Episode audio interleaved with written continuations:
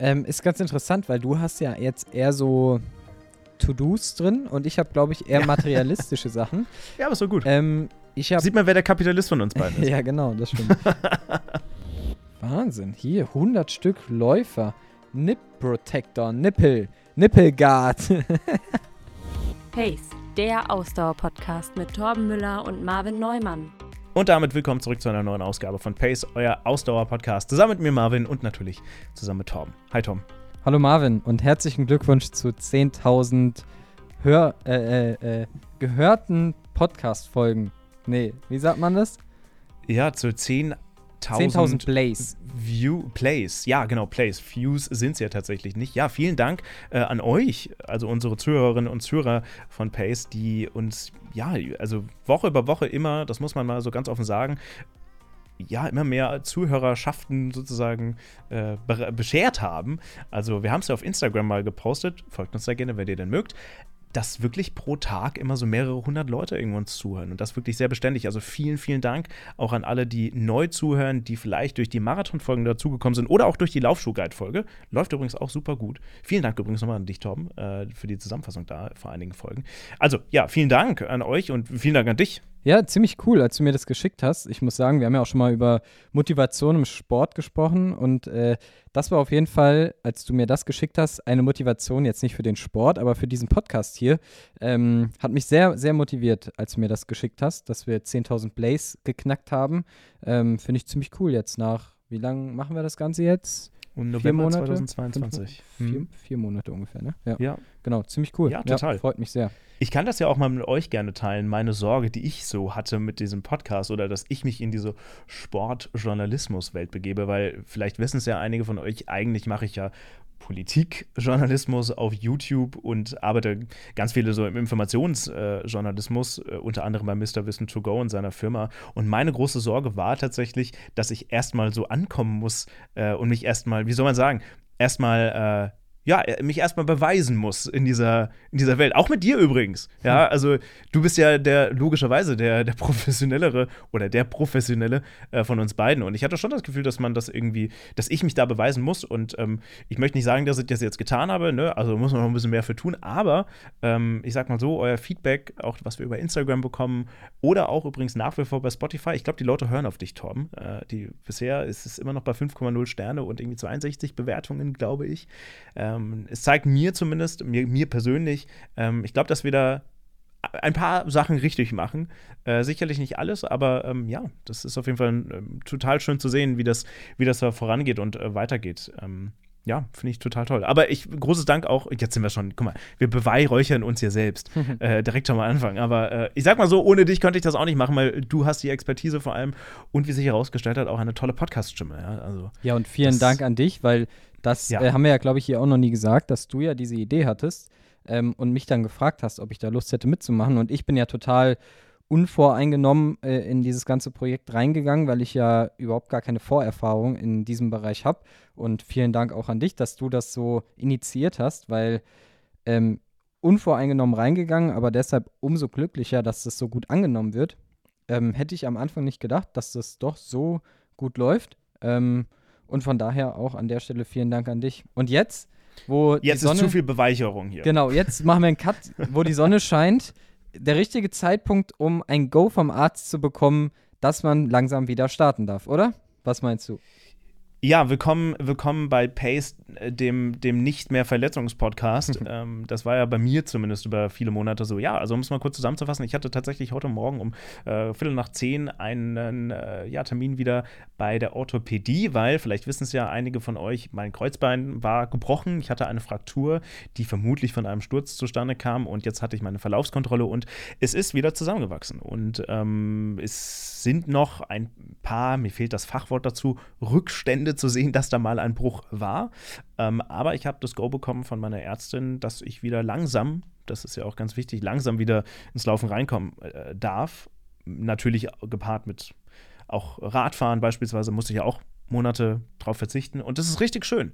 Ähm, wenngleich ich auch sagen muss, ähm, ich habe es dir schon geschrieben per WhatsApp, ich habe tatsächlich ein bisschen Angst, wieder zu laufen. Es, es ist tatsächlich so dieses, man weiß, dass da mal was gebrochen war und so und ha, jetzt geht's dann wieder los. Ist irgendwie komisch. Ich weiß nicht, wie ich es beschreiben soll. Ich habe eine Verschwörungstheorie. Meine Verschwörungstheorie hm. ist, nachdem du mir dann geschrieben hast, ah ja, irgendwie ist es jetzt schon ein bisschen komisch, dass du es jetzt wieder darfst. Irgendwie so in letzter Zeit, das mit dem Schwimmen war ja irgendwie auch recht cool, irgendwie, recht äh, auch eine, ein komfortables Setting irgendwie. Und meine Theorie ist, Verschwörungstheorie, du hast dir deine Verletzung Du hast nur simuliert, ja, um die genau. schlechten Wintermonate zu überbrücken und nicht draußen in der Kälte, in der Dunkelheit, bei Regen, bei Schnee laufen zu müssen und immer schön ja, ins mhm. warme Schwimmbad zu gehen, schön deine Bahn ja, zu ziehen, mm. unter die heiße Dusche dich zu stellen. Und jetzt, wo die Sonne genau. rauskommt, hast du gesagt, mm. oh komm, heute gehe ich mal wieder zur Ärztin, die soll mir mal das Go geben. ah, aber ich ähm. bin mir auch noch nicht ganz sicher, weil du bist ja noch nicht sicher, ob das Wetter jetzt beständig bleibt und deshalb müssen wir jetzt ja. immer vorsichtig machen. Du hast eigentlich also eine, möchte, eine, Wetterverletzung, hast du. Ja, genau. Ich bin gut Wetterläufer, genau. sagt man dazu ja auch. Ähm, ich möchte kurz dazu erwähnen, dass wir, Klammer auf, le leider, Klammer zu, in einer Energiekrise leben und Schwimmbäder ihre Temperaturen im Schwimmbad runtergefahren haben. Und ich weiß noch, das war in Wiesbaden, da war ich im SW-Bad. Ähm, ich, habe, ich bin noch nie in so kaltes Wasser gestiegen, außerhalb des Meeres. Ähm, es war so arschkalt. Also, sorry, da ist jeder Lauf draußen bei Regenwetter angenehmer, weil da wird es einem zumindest warm, wobei beim Schwimmen auch. Ähm, ja, also ich wünschte, ich wünschte, ich hätte das alles äh, mir ausgedacht, aber leider, leider ist das nicht der Fall. Ähm, ich, nee, bin also ich, bin, ich, bin auf, ich bin auf jeden Fall sehr, happy. ich bin auch sehr happy. Ich bin vor allem auch happy, dass ich dir jetzt keine Schwimmtrainingspläne mehr reinstellen muss, sondern ich dir dein Training wieder etwas abwechslungsreicher gestalten kann, weil, das muss man ja auch so ehrlich sagen, oder ich sage das gerne so ehrlich, nur Schwimmen zu planen ist jetzt auch irgendwie nicht so spannend. Deshalb freue ich mich jetzt, dass wir, dass ich dir erstmal einen schönen Wiedereinstieg auch ähm, planen darf, dass wir es jetzt nicht direkt wieder übertreiben, sondern dass wir dich erstmal langsam wieder ans Laufen heranführen, auch ein bisschen Kraft wieder in die Beine bringen. Wir haben ja auch gesagt, wir machen das als Kombination aus ähm, nicht nur Laufen, sondern auch Radfahren und weiterhin auch Schwimmen. Mit gepaart jetzt dann auch ein bisschen Krafttraining wieder, speziell für die Beine. Und da freue ich mich jetzt drauf, dass wir da wieder zusammen Gas geben können und nicht nur dreimal die Woche Schwimmen plus Krafttraining für den Oberkörper, das, sondern dass wir wieder ein ganzheitlicheres Training zusammen aufbauen ja. dürfen. Das ist ja auch so die Sache, ne, für euch äh, auch zur Info. Also ich glaube, für jeden Läufer ist das irgendwie klar, ne, dass man natürlich auch Kraftsport machen muss. Aber was bei mir auch dann über jetzt drei Monate fehlte, war tatsächlich alles, was mit der unteren Rückenmuskulatur zu tun hatte. Also auch das musste komplett entlastet werden, was, was Kraftsport betrifft. Also sowas wie Kreuzheben, was ja, wie ihr vielleicht wisst, nicht meine meine Lieblingsübung ist, war leider, leider auch für drei Monate jetzt nicht am Start. Ähm, das, äh, das ist zum Beispiel auch weggefallen. Oder auch, ähm, oder auch sowas, äh, ich weiß gar nicht, wie das alles heißt. Kniebeugen. Aber das, äh, wo man die. Genau, ja, Kniebeugen zum Beispiel auch raus. Ja, also alles, alles das war raus. Also dementsprechend, ich freue mich äh, auch wieder, dass. Ach, guck mal, ich habe heute Abend Krafttraining. Dann kann ich direkt mal wieder Kreuzheben machen, direkt mit 500 äh, Kilo reinballern, damit es sofort wieder bricht. Ähm, damit ich schön nochmal drei Monate warten kann, bis Hochsommer ist und ich dann wieder oberkörperfrei laufen darf. Genau. Das ist mein mein Plan Sehr für die gut. nächsten drei Monate. Nein, also ich freue mich auf jeden Fall, dass ich wieder laufen darf und endlich kann ich mich darf ich mich nicht mehr beschweren, hoffe ich. Jetzt kommen wieder die Chinsplints zurück. Die hatte ich wirklich drei Monate nicht. Bin ich sehr froh drum. Also, das war wirklich auch schön, dass man nicht an seinen Schienbein gefasst hat und man dachte, ouch. Das war sehr toll. Ähm, nein, ich freue mich, dass ich wieder laufen darf und ich bin sehr gespannt. Es wird bestimmt total komisch, so ein bisschen wie nach der anderen Verletzung, die ich mal hatte. Ähm, komisch reinzukommen. Mein Herzschlag wird wahrscheinlich bei 300 sein äh, in den ersten fünf Metern, wenn ich wieder darf. Aber ähm, ja, ich freue mich. Äh, was aber auch äh, toll war, bestimmt, oder tolle Überleitung, war, war dein Trainingslager. Du hast noch in einer unserer vergangenen Folgen darüber gesprochen, dass du ja ähm, ein Trainingslager Fanatiker bist, der das auf Gedeih und Verderb gerne macht und gerne ins Ausland fliegt, äh, auf Fuerteventura. Unter anderem, du warst ja jetzt wieder äh, zwei Wochen lang dort. Wie war's denn? Es war, es war mega schön. Also wir hatten wahnsinnig viel Glück mit dem Wetter. Ich war jetzt schon ein paar Mal dort und äh, normalerweise hast du da immer so um die ja, 19 bis 21 Grad, ziemlich beständig um, um diese Temperatur herum.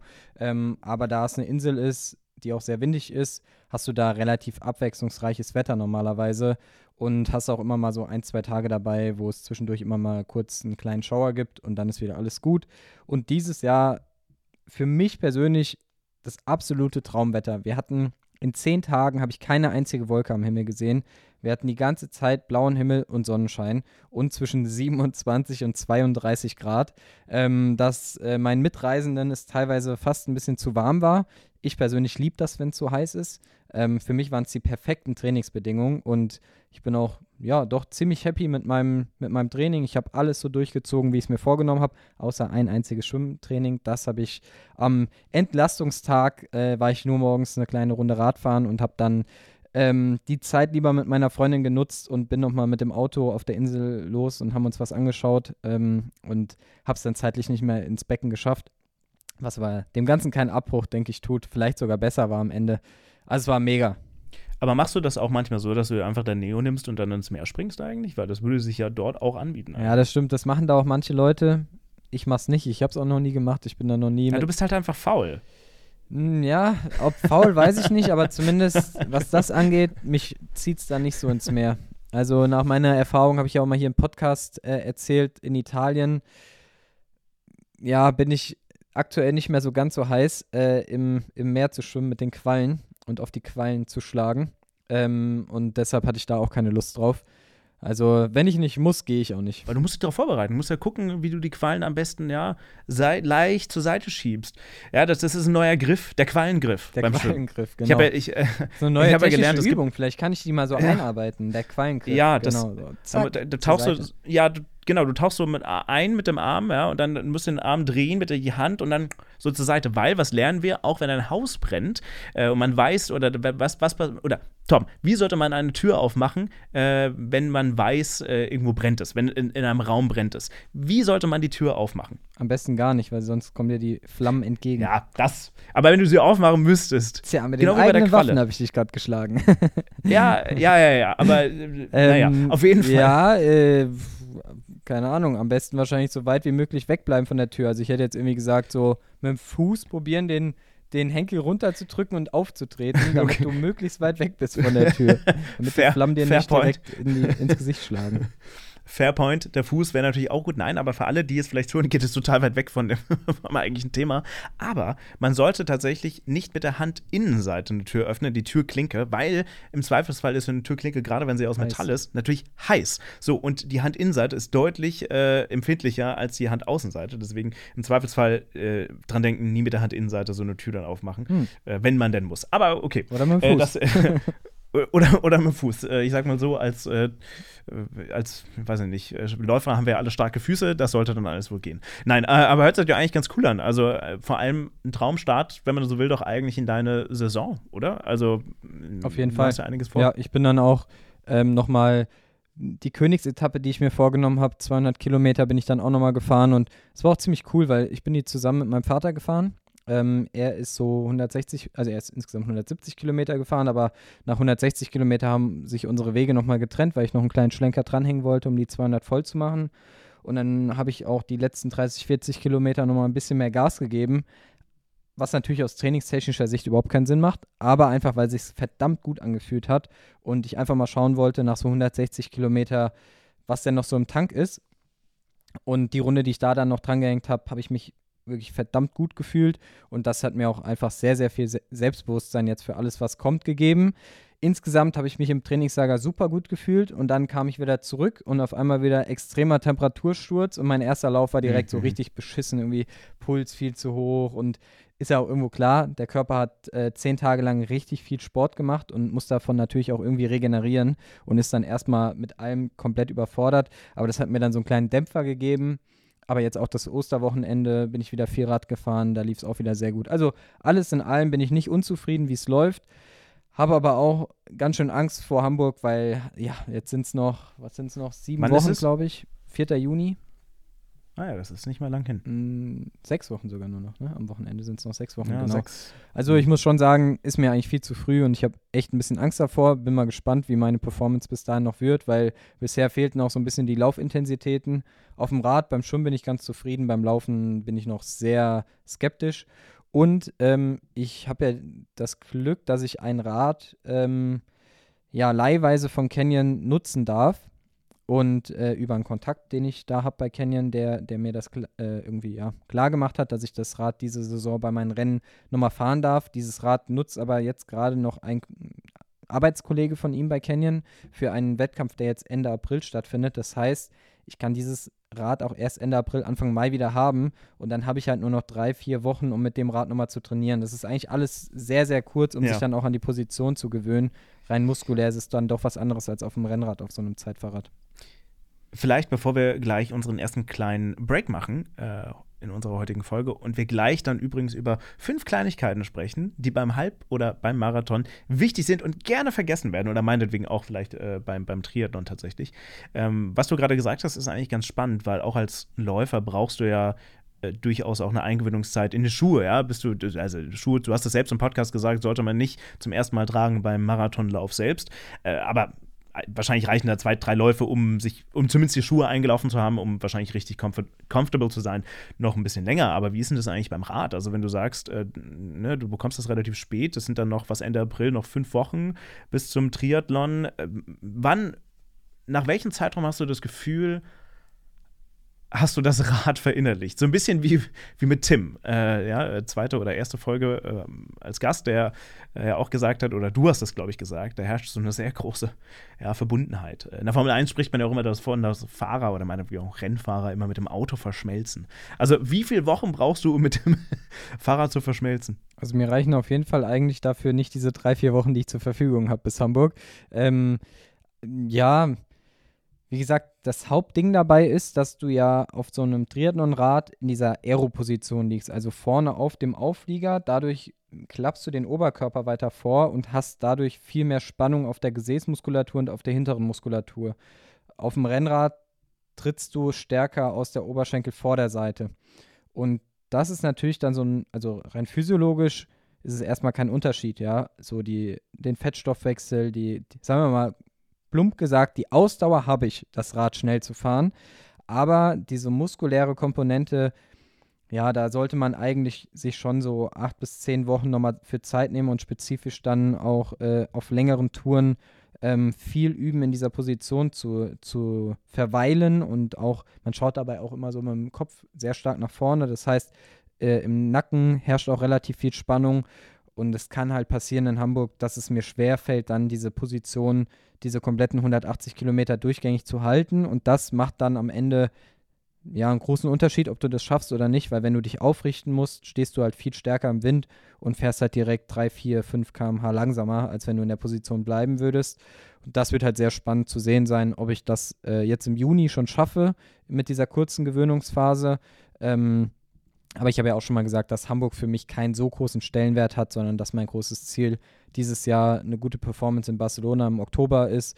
Ähm, und deshalb Hamburg jetzt, ja, für mich eher so ein, so ein Zwischenstep ist. Vielleicht kennt ihr das ja, wenn ihr euch tatsächlich, ich komme mal auf den Rennsport nochmal zu sprechen, euch mit Formel 1 auseinandersetzt oder zumindest mit Sportarten, wo wirklich Fliehkräfte herrschen. Die Formel 1-Fahrer machen oft so eine Nackenübung, ja, dass sie da Gewichte an den Nacken hängen und dann müssen die da, weiß ich gar nicht, 30, 40 Kilo erheben.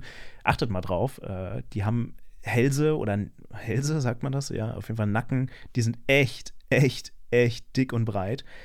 Ma, ma, würde sowas eigentlich bei euch auch Sinn machen? Machst du das eigentlich? Machst du wirklich spezifische Nackenübungen, um einfach die Muskulatur zu stärken? Nee. Einfach auch für diese konstante Haltung? Nee, was man eher macht, ist halt, man schaut, dass man den Nacken oder die Nackenmuskulatur halt immer mal wieder dehnt, weil die halt eher sehr verspannt ist und dann schaut man eher, wie man das Ganze irgendwie wieder gelockert bekommt. Ähm, auch beim Schwimmen hast du ja durch diese Atembewegung immer diese Rotation, da ist der Nacken oder der halt die Halsmuskulatur auch sehr, sehr stark ähm, innerviert. Von daher spezielle Krafttrainingsübungen jetzt nochmal für den Nacken machen wir nicht. Nee.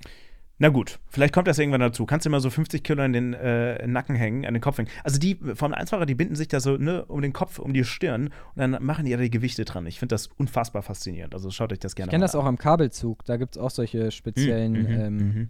Vorrichtungen, dass du am Kabelzug dann das Gewicht zur Seite wegziehst, genau. Aber da wollen wir nicht weiter drauf eingehen. Wir sprechen gleich nach dem ersten Break über fünf Kleinigkeiten, ähm, die bei einem Halbmarathon oder Marathon äh, wichtig sind, aber die man auch gerne mal vergisst. Also, wir hören uns gleich wieder in ein paar Sekunden. Und damit willkommen zurück nach der kleinen Pause hier bei Pace. So, Tom, ähm, wir haben ja gesagt, wir wollen fünf Kleinigkeiten euch zeigen, die man gerne mal vergisst, die aber tatsächlich echt wichtig sind für so einen Marathon- oder Halbmarathonlauf. Weil wir haben ja schon, auch wenn das heute so eine kleine Laberababa-Folge ist, finde ich schon so den Anspruch an uns, dass wir euch auch echt ein bisschen was mitgeben und dass ihr auch was lernt bei Folgen, dass ihr von uns lernt oder wir auch von euch lernen übrigens. Also wie viele Zuschriften habe ich jetzt auch schon bekommen? Ähm, mit Fragen oder Anregungen. Und ähm, einer, der hängen bleibt und der mit uns übrigens auch den Mainz äh, Halbmarathon, äh, den Mainz Marathon im, in der Staffel läuft, Anton. Äh, liebe Grüße an Anton übrigens an der Stelle. Wir Ja, sehen uns ja dann Grüße. auch. Ähm, der eine unfassbare Leistung gelaufen ist, äh, bei seinem ersten Marathon unter 2 Stunden 53, also unfassbar. Äh, ich glaube, da kann ich mir auch noch eine Scheibe von abschneiden. 2,55 Ähm, dementsprechend, War es nicht eine Ach so, das 2,55? zwei- ja, im du, alles unter drei Stunden beim ersten Marathon. Unter drei Stunden. Unfassbar. Ja. Herzlichen Glückwunsch an der Stelle. Ähm, dementsprechend diesen Anspruch, finde ich, haben wir an uns selbst. Deshalb so eine kleine Rubrik, die zugegeben, habe ich mir ein wenig abgeschaut von Fest und Flauschig. Äh, übrigens, falls ihr euch fragt, ähm, wer von uns beiden hört Fest und Flauschig und wer, also wer ist Jan Böhmermann und Olli Schulz äh, äh, Camp, das bin ich, äh, während Torben äh, eher auf der gemischtes Hack-Seite unterwegs ist. Yes. Auf jeden Fall von den beiden habe ich mir diese Rubrik ein wenig abgeschaut. Und deswegen, äh, hier kommen jetzt die fünf Kleinigkeiten. Wir beginnen natürlich mit äh, fünf und dann arbeiten wir uns weiter vor Richtung eins. Äh, Tom, willst du mal sagen, äh, was dein Platz Nummer fünf ist? Also, was ist so eine Kleinigkeit, die man nicht vergessen sollte? Okay, ich habe das jetzt auch dann von 5 nach 1 von weniger wichtig bis sehr wichtig äh, Genau. strukturiert. Machen wir es dann immer abwechselnd, oder? Ja, ja, immer Okay, finde ich gut. Man merkt, man merkt, dass du kein Fest und Flauschig-Fan bist. Ja, ich merk's. Ich merk's auch. also, ich habe auf Platz 5. Ähm, ist tatsächlich nicht so wichtig, aber vergisst man, glaube ich, gerne mal. Gerade bei, äh, ich, muss immer so ein, zwei Sachen noch dazu loswerden, es tut mir leid. Ja, klar, Ähm, natürlich. Was äh, man vor allem vielleicht gerne mal vergisst, wenn man irgendwo weiter weg bei einem Marathon ist und dann nicht direkt äh, wieder zu Hause ist. Duschgel, Handtuch, beziehungsweise auch eine frische Unterhose. Also die Sachen für nach dem Lauf, das vergisst man doch, glaube ich, gerne. Findest du? Ja, Also, also, wenn man aber weiter, weiter weg, was meinst du mit weiter weg? Meinst du jetzt weiter weg, so 100, 200 Kilometer oder am Ausland? Ja, also wenn du dir vornimmst, vielleicht kann ja auch sein, dass du danach noch dann mit dem Auto irgendwie drei Stunden nach Hause fährst, wenn du dir vornimmst, dass du eigentlich gern nach der Veranstaltung dort noch vor Ort duschen möchtest, weil es die Möglichkeit gibt, dann vergisst man, glaube ich, gerne entweder sein Duschgel, gut, das ist noch kein Problem, da kriegt man wahrscheinlich noch eins von jemand anderem, aber Handtuch und eine frische Unterhose. Ach du, eine frische Unterhose bekommt man bestimmt auch von jemandem. Was ist denn dein Platz Äh, das- 5? Mein Platz 5 ist tatsächlich früh genug das Hotel buchen.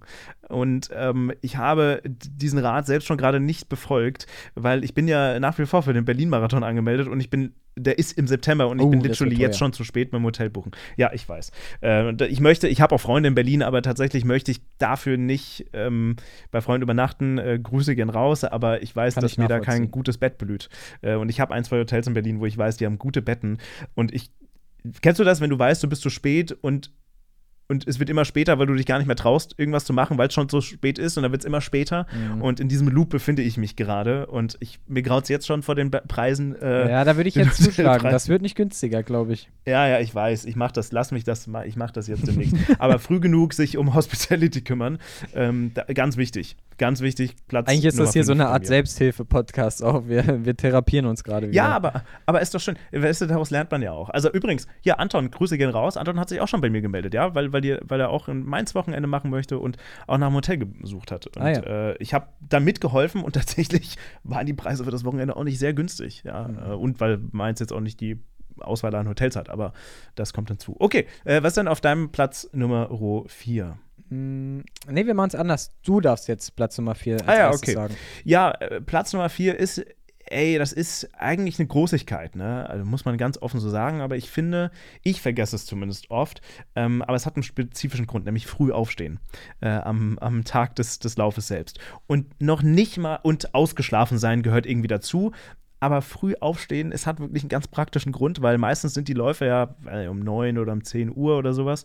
Oder wenn man Landeshauptstadt Wiesbaden ist, dann halt auch mal um 12, dann ähm, äh, bedeutet das natürlich, dass der, der, wie sagt man, der nicht Fettstoffwechsel, wie sagt man denn?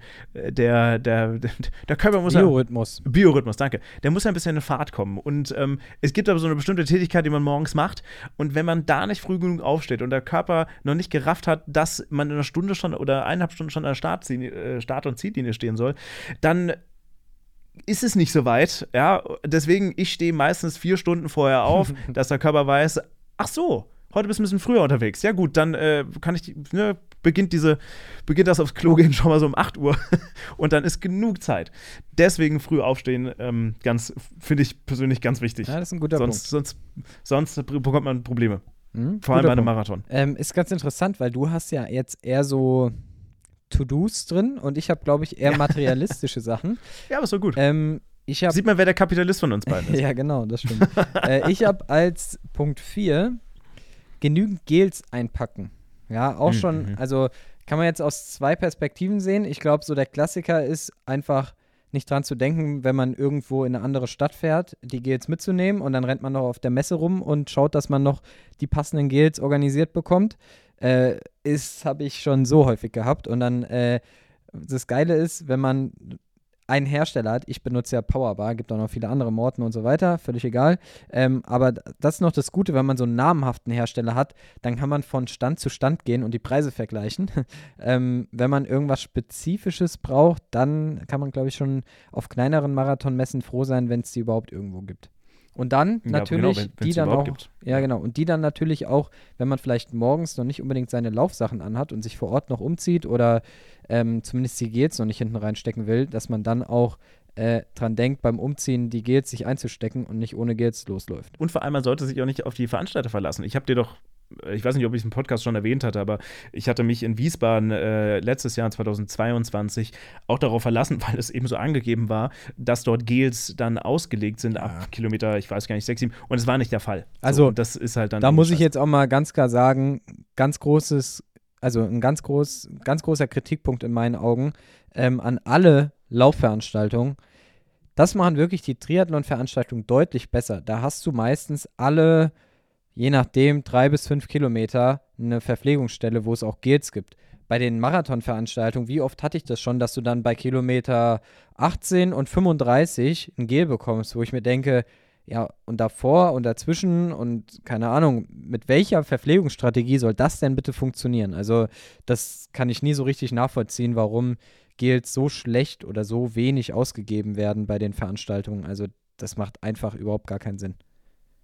Das ist natürlich richtig. Auf der anderen Seite, wir hatten ja auch schon mit Renndirektoren, wie zum Beispiel dem Mainzer Renndirektor gesprochen, der eher so einen mittel, mittel, mittelgroßen Lauf organisiert. Ähm, und es auch sicherlich manchmal vielleicht einige Probleme gibt oder Helfer nicht da sind, wie auch immer. Ich würde mal behaupten, bitte korrigier mich, dass bei den Triathlon-Veranstaltungen, gerade bei, den- bei den Ironman-Sachen, aber ein bisschen mehr Geld im Spiel ist. Äh, und vielleicht auch die Triathleten deutlich äh, nitpickier sind, also ein bisschen, wie sagt man auf Deutsch, einfach ein bisschen äh, spitzfindiger sind und dann wirklich auch alles perfekt haben wollen, während die Läufer auch sagen, naja, komm, ist okay. Ja, Ähm, ja, aber. Was ist also, nicht entschuldigt. Aber die Helfer, die Helfer, die sind bei den Triathlon-Veranstaltungen auch in der Regel freiwillige Helfer von irgendwelchen Ah, ja. Vereinen. Also die Organisation findet da schon äh, sehr ähnlich statt. Ähm, aber unabhängig davon, ich meine, klar, es ist natürlich auch eine andere Anzahl von Teilnehmern. Ja, für so viele Teilnehmer muss man erstmal genügend Gels auch zur Verfügung stellen. Aber meistens sind es ja Kooperationen mit irgendwelchen Nahrungsergänzungsmittelherstellern, die haben dann da ihre Werbeverträge und so weiter und so fort. Und es ist ja auch eine gute Werbung für die. Und dann finde ich irgendwie zwei Punkte bei einer 42 Kilometer Laufstrecke schon schwierig, weil dann ist es quasi gar nicht möglich, dich, selbst wenn du mit dem Gel des Veranstalters klarkommst und das gerne nutzen möchtest, musst du immer selbst noch dein Gel mitnehmen, weil sonst ist es gar nicht möglich, ähm, da mit einer guten Verpflegungsstrategie durchzukommen. Ja, äh, ich, ich will dieses Jahr auf jeden Fall mal auf ein neues Gel setzen, äh, tatsächlich. Ähm, auf die Morton Gels. Da Mhm. bin ich. Äh, die fand ich, fand ich in Frankfurt tatsächlich ganz gut, weil die haben die da ausgelegt. Aber egal. Ja. Was ist denn dein Platz Nummer drei? Ähm, mein Platz Nummer drei ist mh, ja eine Sache, die mir auch schon ab und zu fast passiert wäre, die Laufuhr zu vergessen.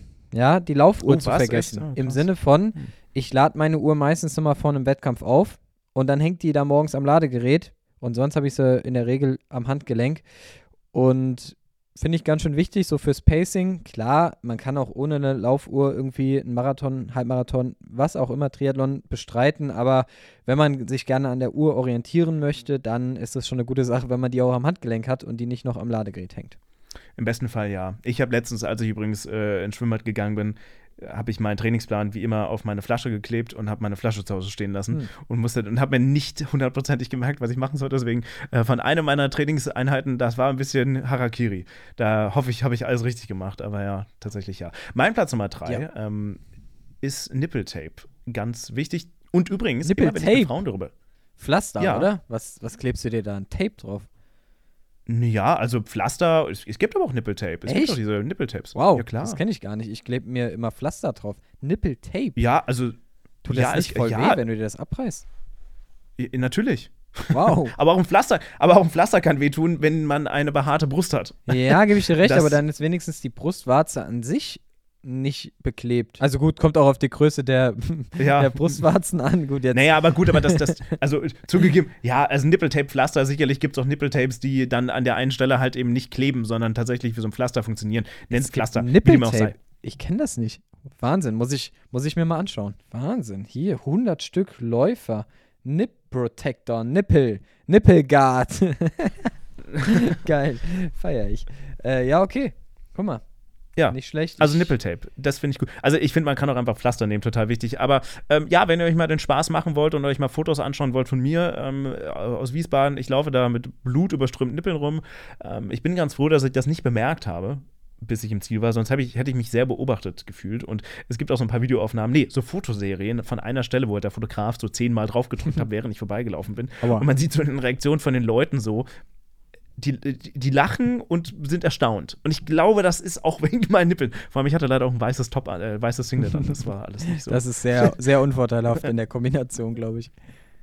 Ja, aber ich war nicht der Einzige, von daher, whatever.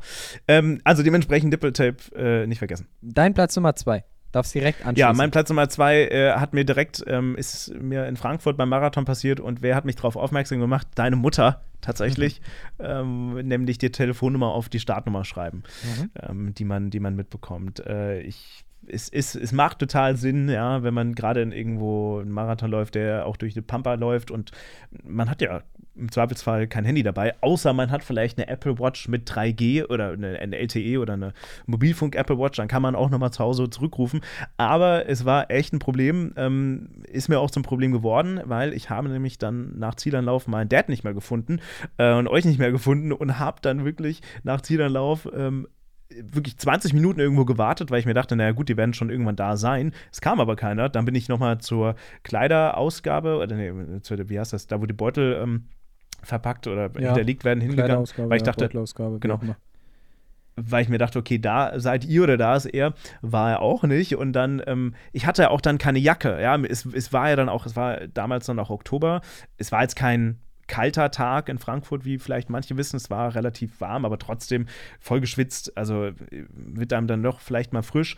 Und ja, dann habe ich ähm, von, ich glaube, es war Niederländer, ähm, habe ich dann kurz mal gefragt, ob ich das Handy bitte äh, haben dürfte und per Instagram mit einem fremden Profil deiner Freundin, also meiner Cousine, mit der wir auch unterwegs waren, zu schreiben, weil mein Dad hat natürlich keinen Instagram und ich wusste seine Nummer auch nicht auswendig.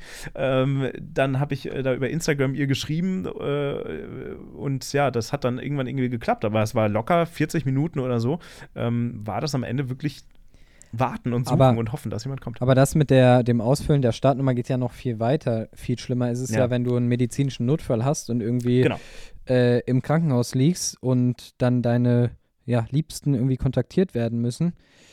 Ja, beziehungsweise auch irgendwelche Allergien und so werden da ja in der Regel auch abgefragt, dass man da einfach auch aus Sicherheitsgründen das einmal hinten sauber ausfüllt, sodass es gar nicht erst zu Komplikationen kommen kann. Mittlerweile ist es sogar so bei Ironman, beim äh, Rennveranstalter vom Triathlon, bei dem Großen, dass du bei der Anmeldung schon online diese ganzen Sachen auch nochmal ausfüllen musst, dass falls die Leute, und beim Triathlon ist es deutlich strenger als beim Marathon, du darfst nämlich nur in die Wechselzone rein, wenn du äh, dort einmal den Kampfrichtern gezeigt hast, dass deine Startnummer hinten ausgefüllt ist, sonst kommst du gar nicht rein und kommst gar nicht an den Start. Ähm, aber finde ich ganz interessant, dass sie das mittlerweile sogar doppelt abfragen. Wäre eigentlich auch ganz gut bei Marathonveranstaltungen. Auf jeden Fall. Ehrlich. Aber, ja. aber gut, ja, ähm, ja, also das ist auf jeden Fall mein Platz Nummer zwei. Das hätte ich, da hätte ich mir sehr viel Sorgen an diesem Tag dann erspart oder sehr viel Suchen erspart tatsächlich. Was ist denn dein Platz Nummer zwei? Mein Platz Nummer zwei sind die Sicherheitsnadeln oder das Startnummernband, um die Startnummer entweder am T-Shirt zu befestigen oder eben am Körper zu tragen. Das ist, glaube ich, ja, find ich find auch was, was man wichtig. gerne vergisst. Ich hatte es, ich glaube, es war sogar in Wiesbaden. Also ich, ne, Props zu die Veranstalter. Es ist ja auch immer eine Aufgabe, das zu machen, aber tatsächlich hatten die auch keine Sicherheitsnadeln dabei. Und ich musste mir dann irgendwie nochmal Sicherheitsnadeln besorgen. Das war nicht so toll. Und ich habe das relativ spät erst bemerkt, dass da keine im Beutel waren. Warum auch immer da keine im Beutel waren.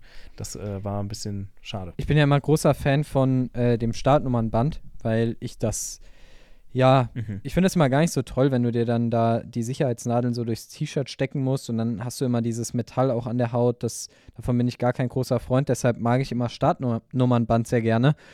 Und in Frankfurt beim Marathon war das das erste Mal, dass ich das mitbekommen habe, dass Startnummernbänder verboten wurden. Und ich weiß bis heute nicht Verboten? warum. Meine Vermutung ist ja wegen der Fotografen, weil das Problem ist, ja, hast du recht, hätten wir mal fragen können.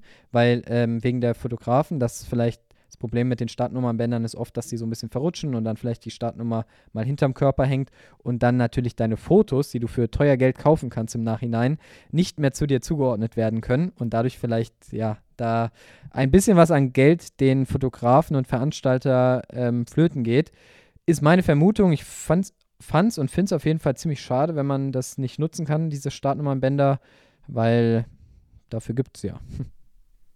Ja, das stimmt. Das ist richtig. Ähm, aber Sicherheitsnadeln ist es, ja, sehr wichtig. So, kommen wir aber mal zu unserem Platz Nummer uno. Was, was hältst du denn am allerwichtigsten der Kleinigkeiten, die oft vergessen werden? Jawohl, der goldene Platz Nummer 1, der Timing-Chip, der, glaube ich, sehr, sehr gerne liegen bleibt. Das, das ist, glaube ich, so ein Ding, morgens irgendwie schnell anziehen, schnell los und äh, dann vor Ort merken, verdammt, wo ist eigentlich mein Timing-Chip? Ich habe den nicht im Schuh, ich habe den, bei Triathlon-Veranstaltungen hast du meistens, also hast du so eine, so eine Fußfessel, so, so, so eine, ähm, ja, so, so ein Teil, was du um den Knöchel machst, wo der dran ist, weil du ja beim Schwimmen keinen Schuh anhast. Und mittlerweile sieht man es auch bei Marathonveranstaltungen sehr häufig, dass die Leute genau diese Fußfesseln anhaben und den Chip da dran haben. Und wenn du dann natürlich das Ding noch zu Hause liegen hast, ja, dann hast du ein Problem. Da musst du irgendwie schauen, ob du einen Ersatz noch vor Ort bekommst oder ansonsten nochmal schnell heimdüsen kannst, den noch holen kannst. Ähm, aber ich glaube, das ist so ein Klassiker, dass der morgens nicht am Fuß ist. Den kann man sich übrigens auch sehr gut, habe ich in Frankfurt gemacht, auch sehr gut an den äh, Schuh binden. Also eben, wenn man jetzt nicht so einen Gurt hat für, das, für den Knöchel, kann man das auch sehr gut in, die, in den Schü Schnurse Schnürsenkel äh, rein, reinarbeiten. Ja. Äh, aber ähm, tatsächlich, das ist übrigens aber noch eine Sache, die auf meiner Kaufliste steht. Ich habe noch keinen. Ja, und da vielleicht auch noch ein zusätzliches Ding, wird auch immer gern vergessen, den, wenn der geliehen wird, den nach der Veranstaltung Mhm, wieder zurückzugeben. zurückzugeben. Ja, das ist Mhm, nämlich auch Ja. so ein Ding. Ich musste meinen, ich hatte eigentlich einen, hatte den aber in Frankfurt auch, ja, da sind wir an dem Punkt, äh, vergessen. Ich habe den ähm, Ach, du hast, ach, das, ach so, du redest aus anders, Erfahrung. ich habe ihn nicht Ah, mehr ja. gefunden. Ich wusste nicht, wo er ist. Dann bin ich zur Anmeldung, habe gesagt, okay, zwar ärgerlich, aber ich müsste mir jetzt einen leihen. Und ähm, dann habe ich mir den natürlich geliehen und am nach der Veranstaltung vergessen wieder abzugeben. Zu Hause gemerkt, Mist, ich habe den noch und dann musste ich den, den per Post wieder zurückschicken. Also allgemein, denkt dran, die mitzunehmen. Wenn ihr eigene habt, nehmt eure eigenen mit und de denkt dran, wo ihr sie hingelegt habt, dass ihr sie nicht sucht und denkt, verdammt, jetzt muss ich mir doch einen ausleihen und denkt dran, den dann auch nach der Veranstaltung wieder zurückzugeben. Ja, finde ich gut. Mein Platz Nummer eins ist eigentlich so offensichtlich, dass er eigentlich schon richtig blöd und dumm ist. Aber tatsächlich ist mir das jetzt bei meinen Läufen eigentlich fast jedes Mal passiert, ähm, nämlich sich das Streckenprofil mal anzuschauen. Weil, also, ich weiß noch, wie überrascht ich letztes Jahr war in Wiesbaden. Ach, da kommt noch ein Berg. Ich wusste das gar nicht und hatte den nicht so auf dem Schirm. Und das war echt ein Problem. Ähm, also, sich zumindest mal kurz davor auseinandersetzen, was da auf einen zukommt, kann hilfreich sein. Und selbst wenn es nur kleine Steigungen sind, ne? ich meine, manche, in manchen Streckenprofilen, wo man dann, äh, wo so einen großen Ausschlag gibt, weil auf einmal ein großer Berg oder eine Erhöhung kommt, äh, was dann natürlich in Relation bedeutet, dass andere ähm, Ausprägungen in dem Diagramm nicht mehr ganz so groß erscheinen, aber diese, diese anderen Ausprägungen ja trotzdem relevant sein können. Äh, vor allem, wenn sie sich vielleicht über eine längere Strecke äh, ziehen, selbst wenn es nur, keine Ahnung, lass es 100 Meter sein, die aber dann über pff, zwei Kilometer nach oben gehen, sind das vielleicht, vielleicht immer noch Höhenmeter, die man nie trainiert hat. Ich zum Beispiel nie trainiere, weil hier in Mainz am Rhein, äh, oder nie trainiert habe, weil sie in Mainz am Rhein immer, weil es eigentlich immer relativ flach ist aber sich damit auseinanderzusetzen kann, kann helfen. Ja, guter Punkt. Und, und vielleicht sogar auch schon vor, vielleicht sogar auch schon vor der Anmeldung überhaupt zu schauen, ja, natürlich. dieses Streckenprofil ja, ja. überhaupt zu mir als Sportler auch. Ne? Ja, ja, ja. Ja, finde ich, find ich einen guten Punkt. Habe ich so gar nicht dran gedacht. Guter Punkt. Ja, Streckenprofil sich anschauen. Und weißt, weißt du was? Das äh, bringt uns nicht nur zur nächsten Kategorie, sondern schließt damit auch äh, unsere fünf Kleinigkeiten, die man gerne mal vergisst, aber die trotzdem wichtig sind. So, das bringt uns zu unserer nächsten Kategorie. Und du darfst dich jetzt gerne zurücklegen, weil wir kommen jetzt auch zu einer super spannend. Also wie ich finde, einen super schönen Lauf. Ich habe euch nämlich einmal mehr einen äh, Marathon vorbereitet, äh, den ich euch gerne präsentieren wollen würde. Äh, auch, ähm, weil er eine Location ist, die ich, die ich gar nicht so am Schirm habe. Und weil wir, ich glaube, vor, weiß nicht, gar nicht drei Folgen uns über den nördlichsten Marathon der Welt unterhalten haben, der ja in Norwegen auf irgendeiner Insel stattfindet, der aber klimatechnisch natürlich ein bisschen reinhaut, wenn man dahin fliegt. Ähm, deswegen dachte ich mir, wäre es eigentlich ganz spannend, mal zu gucken, auf welcher Insel man in Deutschland äh, eigentlich einen Marathon laufen kann. Und es gibt also eine Insel, die wahrscheinlich so die bekannteste Insel ist, ne? An deutschen Inseln, oder? Würdest du sagen, du siehst den Namen ja schon. Ist es die bekannteste Insel in Deutschland? Ja, würde sagen, ja. ja. würde ich auch sagen. Ist es denn auch der nördlichste Marathon Deutschlands?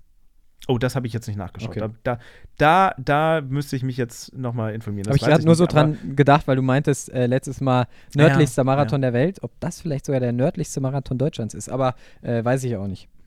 Also es liegt auf jeden Fall im, im Rahmen der Möglichkeiten, dass der Sylt-Marathon einer der nördlichsten Marathonläufe in Deutschland ist. Wobei, wir müssen uns korrigieren, es ist ja gar kein Marathonlauf, sondern tatsächlich ein 33,333 Kilometer langer Lauf. Also es ist kein Marathonlauf, ähm, aber diese Strecke 33,333 Kilometer, ich finde es eine super Zahl, love it, äh, läuft man da nämlich. Warum? Weil es einmal vom Norden der Insel bis in den Süden geht und das gibt nicht viel mehr her als 33 Kilometer.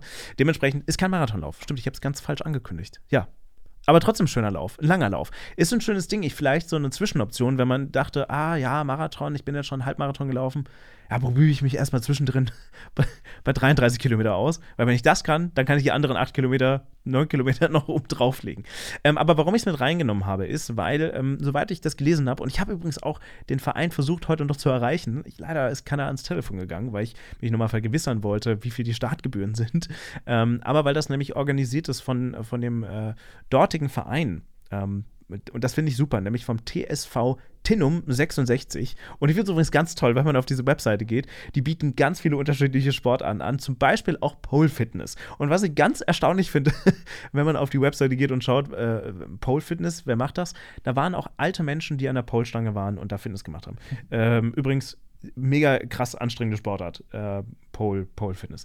Ähm, dennoch, äh, beim Syltlauf, also 33,33 Kilometer, ähm, der findet oder fand 2023 jetzt statt, im März nämlich, und zwar zum 40. Mal.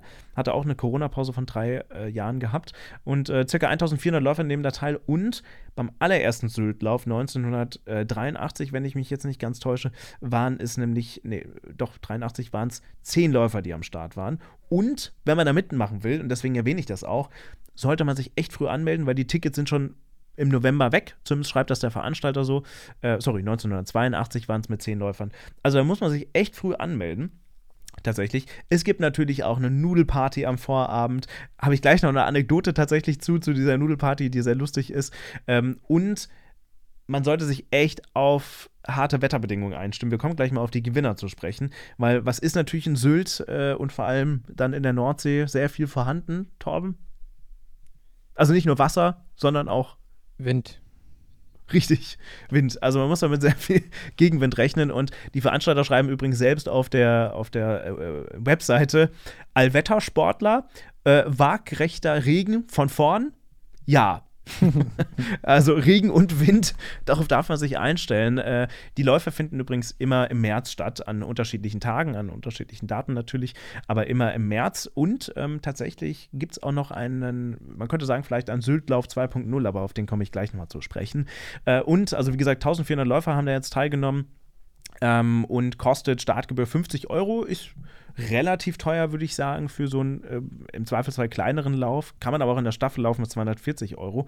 Ähm, aber ich finde dafür, dass das dann von einem ja, Verein organisiert ist und das eher ein lokales Event ist ähm, und sowas ja sowieso finanziell immer schwierig ist umzusetzen, finde ich das dann irgendwie auch gerechtfertigt. Übrigens, der Gewinner 2023 ist Christian Exner, Jahrgang 1985 und ist den gelaufen in zwei Stunden äh, und 14 Minuten und 20 Sekunden.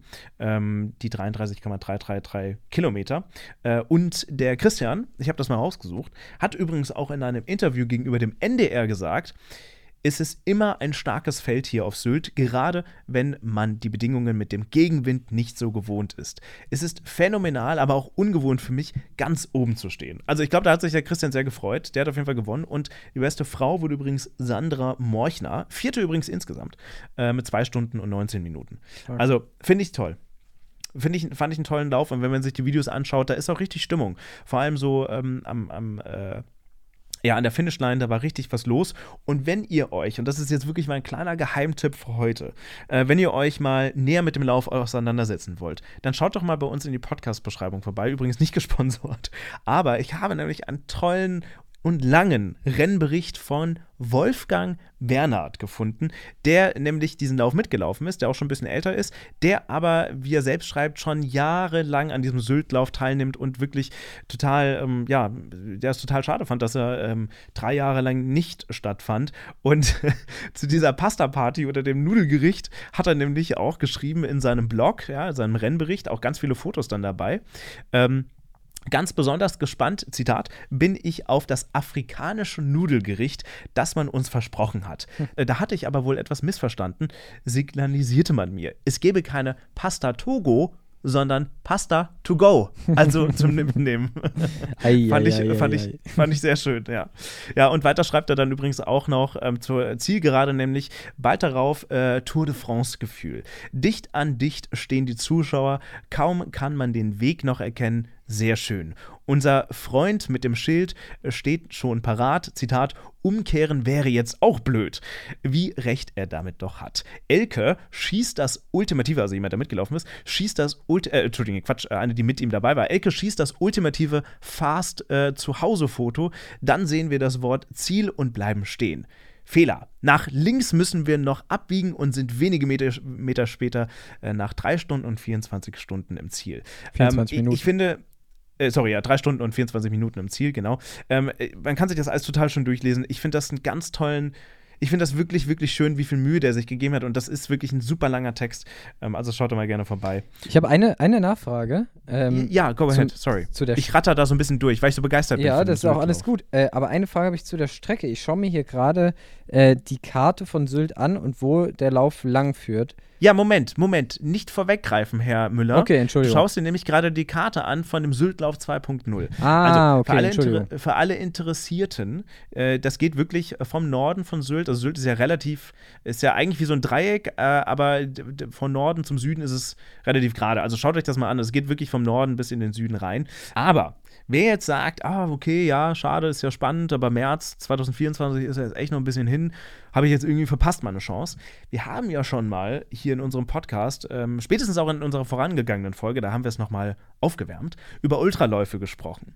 Und am 13. Mai 2023, also je nachdem, wann ihr euch diese Folge jetzt anhört, ähm, findet nämlich der North Sea Ultralauf statt mit 111 Kilometern, der nämlich dann wirklich um die gesamte Insel Sylt geht. Also wirklich im Prinzip einmal rundherum um die Insel direkt am Meer lang, also wirklich alles von vorne bis hinten durchgeht. Äh, der findet nämlich statt äh, am 13. Mai, der Ultralauf äh, auf Sylt. Und ähm, der kostet dann auch ein bisschen mehr, muss man sagen. Der kostet 199 Euro Startgebühr. Ähm, und Start ist dann auch um 6 Uhr morgens. Ja. Äh, Zieleinlauf ist dann um 22 Uhr. Ähm, geht aber auch in der Staffel. Aber wer jetzt ein bisschen Bock bekommen hat auf Sylt, ähm, vor allem im Mai ist ja vielleicht ein bisschen besseres Wetter als im März noch, der könnte ja vielleicht sich noch überlegen, beim Ultralauf am 13. Mai äh, mitzumachen. Ist aber nicht vom Verein organisiert. Das ist nochmal ein anderer Veranstalter, muss man dazu sagen. Ähm, das ist losgelöst davon. Ich habe es jetzt nun mal Syltlauf 2.0 genannt. Aber trotzdem dieser Syltlauf. Ich fand, das klang nach einer schönen Veranstaltung, nach einer sehr lokalen Veranstaltung. Und wenn man mal überlegt, ja, so ein Inselding, warum eigentlich nicht? klingt doch eigentlich ganz charmant. Und ähm, ich habe jetzt ehrlich gesagt die Pace nicht ausgerechnet von unserem Gewinner. Ähm, und ich möchte jetzt auch nicht die Umstände vor Ort, die Wetterumstände vor Ort unterschätzen. Aber äh, unser Gewinner ist Jahrgang 35 ähm, und ähm, ich, ich glaube, für sehr ambitionierte Läufer könnte da auch ein bisschen was drin sein. Aber das nur so nebenher. Ich weiß aber auch nicht, was das Preisgeld ist oder was man da gewinnen kann. Aber trotzdem, der Syltlauf. Ich fand das, ich fand das sehr schön. Darf ich jetzt nochmal eine Frage zu, der, zu dieser Ja, Strecke natürlich. stellen?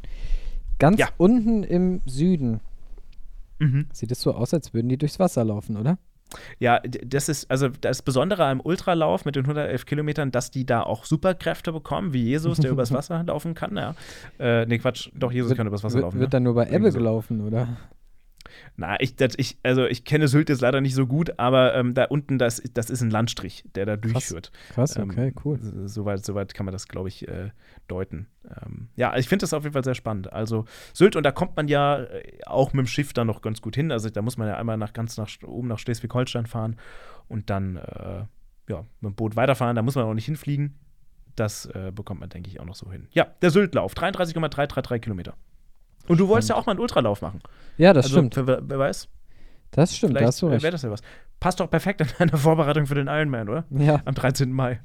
ja, ich wurde auch von einem Athleten gefragt, ob ich beim Wattenmeer Ultralauf mitlaufe. Das ist aber nochmal was anderes. Da läufst du von, boah, uh, ich weiß nicht, von einer der, der Nordseeinseln bis nach St. Peter-Ording. Das sind äh, nochmal ein paar Kilometer mehr und da läufst du, glaube ich, dann ist immer 10 Kilometer Wechsel oder sowas in der Staffel. Auch sehr spannend. Mhm. Wurde ich gefragt, ob ich mitmachen äh, möchte. Das hat mir allerdings leider zeitlich nicht in meine Saisonplanung reingepasst. Aber gibt auf jeden Fall ein paar solcher schöner Läufe. Und äh, ich bin da oben, ja, also Sylt war ich jetzt noch nie, aber in der Nordseeregion auch immer sehr gerne zum Urlaub machen. Ja, aber schöne Läufe, die du da rausgesucht hast. Äh, Finde ich auch mal ganz spannend. Sind eigentlich immer Läufe, die ich auch noch nicht kenne. Also äh, ich lerne hier auch immer noch ein bisschen was dazu. Ganz cool. Ja, und sind wir mal, äh, sind wir mal ehrlich, also ich, ich fände es auch gut und schön, wenn man auch mal so Einzelfolgen macht. Vielleicht ihr auch, könnt ihr uns ja gerne äh, per, per DM auf Instagram schreiben oder auch per Mail. Natürlich kann man auch meinetwegen so Läufe wie den Berlin-Marathon mal aufarbeiten in der ganzen Folge und die Historie mal erzählen und Spannendes über den Lauf erzählen, Leute anleihen. Ich glaube, das, das könnte auch super, super spannend sein, aber diese Läufe bekommen halt einfach auch schon sehr, sehr, sehr, sehr, sehr viel Aufmerksamkeit. Und dem Berlin-Marathon beispielsweise mangelt es nicht an Teilnehmerinnen und Teilnehmern. So und äh, ich glaube, so ein Lauf wie dem Syltlauf, der scheinbar auch sehr erfolgreich zu sein scheint. Übrigens, die Einzel ähm, äh, war auch ausgebucht dieses Jahr, ähm, also für 2023. Ich glaube, die haben das einfach ne, gekappt dann einfach organisatorisch. Ähm, aber so kleinere Läufe zu unterstützen, die Staffelplätze waren auch noch frei für 2023, halte ich dann doch irgendwie ein bisschen spannender und wichtiger, als dann die ganz großen Läufe äh, dann aufzugreifen, beziehungsweise die zu promoten, wenn man so möchte. Ja, nee, verstehe ich. Ja, finde ich auch eine gute Sache. Ja, insgesamt auch, äh, ich meine, wir, wir haben ja hier eigentlich eine ganz coole Community und wenn ihr auch irgendwelche Wünsche habt, worüber wir mal reden sollen, irgendwelche Themenvorschläge, ähm, irgendwas, was euch interessiert, dann äh, teilt uns die gerne mit. Ich denke, wenn da Wünsche sind, werden wir da auch gerne mal Bezug zu nehmen und auf das ein oder andere Thema in der Zukunft auch gerne eingehen. Dafür müsst ihr uns nur eure Wünsche äußern und dann kriegen wir das bestimmt hin. Auf jeden Fall. So, und für mich geht es jetzt zur Physio. Äh, mein Fuß wird nämlich jetzt bearbeitet. Sehr gut. Weil der ist, das ist ja immer noch so ein Problemkind, man, abgesehen von meinem wieder verhaltenen Kreuzbein. Aber der wird jetzt weiter behandelt und der wird dann auch wieder auf Vordermann gebracht. Genau, die besten Voraussetzungen, um dann wieder ins Lauftraining einzusteigen. Richtig. Dann euch viel Spaß bei euren Läufen da draußen und euren Ausfahrten und Sch Schwimmeinheiten auch. Äh, und danke dir, Torben, äh, für deine großen fünf Kleinigkeiten und, und, deine Einblicke äh, in die Folge heute. Und ja, wir hören uns dann nächste Woche frisch wieder. Dann kann ich Jawohl. von meinen ersten Läufen berichten. Das Genau. wird richtig verrückt, sage ich dir. Seid fleißig und übertreibt es nicht. Auch du nicht. Ja, fallt nicht hin. Auch auf keine Kastanie, aber ich glaube, Kastanienzeit ist, dauert noch ein bisschen. Genau, das stimmt. Also, vielen Dank dir und bis zum nächsten Mal. Bis dann. Pace, der Ausdauer-Podcast mit Torben Müller und Marvin Neumann.